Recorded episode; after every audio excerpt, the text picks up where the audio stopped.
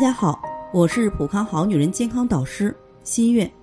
古人讲，为人父母者，不知医为不慈。晴晴今年十六岁，经常痛经，手脚冰凉，周期还准，但近几个月小肚子越来越大，痛经也更严重了。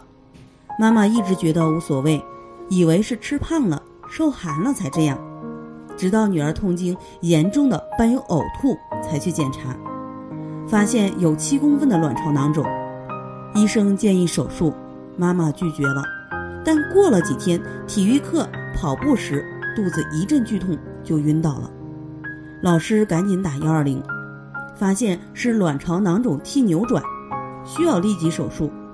但替扭转幅度比较大，整个卵巢几个小时几乎没有供血，已经坏死，必须切除了。原本可以保住的卵巢。因为家人的不重视，就这样被耽误了。如果妈妈早知道一些卵巢囊肿方面的知识，孩子就不会失去一侧卵巢了。卵巢囊肿是女性比较常见的肿瘤，分囊性、实性、良性和恶性。以囊性最为常见，有一定的恶变概率。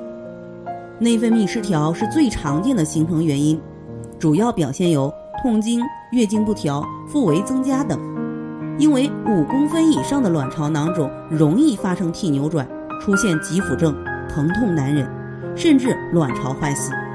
因此，囊肿达到五个公分，一般建议手术切除后再保守调理；不到五个公分时，一定要及早调理，阻止进一步增长。对此，我建议使用芳华片平衡内分泌，使用 O P C。化瘀散结，囊肿失去了生存的环境，就会逐渐缩小，甚至消失了。在这里，我也给大家提个醒：您关注我们的微信公众号“普康好女人”，普黄浦江的普康健康的康，添加“普康好女人”关注后，点击健康自测，您就可以对自己的身体有一个综合的评判了。健康老师会针对您的身体情况做一个系统的分析，然后给您指导建议。这个机会还是蛮好的，希望大家能够珍惜。今天的分享到这里，我们明天再见。